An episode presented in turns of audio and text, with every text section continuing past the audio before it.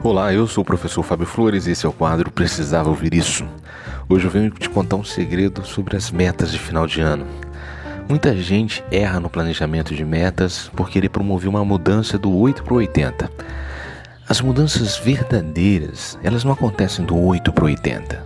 Elas acontecem do 8 para o 9, do 9 para o 10, do 10 para o 11 e assim em diante.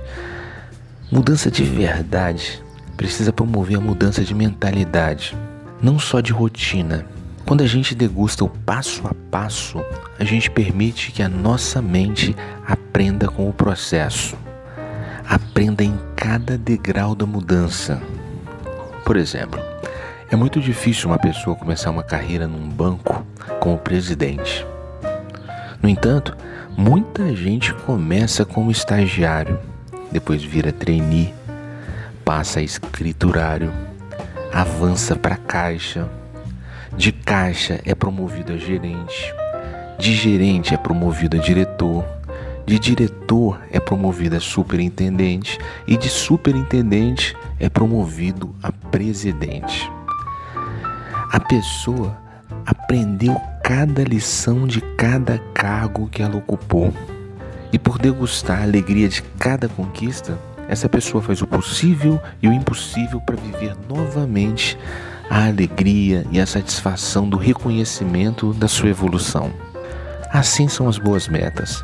Elas reconhecem a importância de aprender com o caminho. Por isso eu te digo: não se engane dizendo que até o final do ano vai correr uma maratona. Uma meta realista e gratificante é se desafiar a fazer uma caminhada de 20 minutos três vezes por semana. Olha, você vai sair do sedentarismo para uma caminhada de 20 minutos três vezes por semana.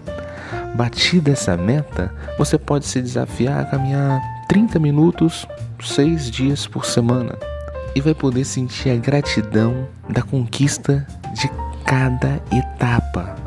E aí, de passo em passo, você chega até a sua maratona sem se enganar e, sobretudo, sem se frustrar mais uma vez com as promessas de fim de ano que nunca são cumpridas.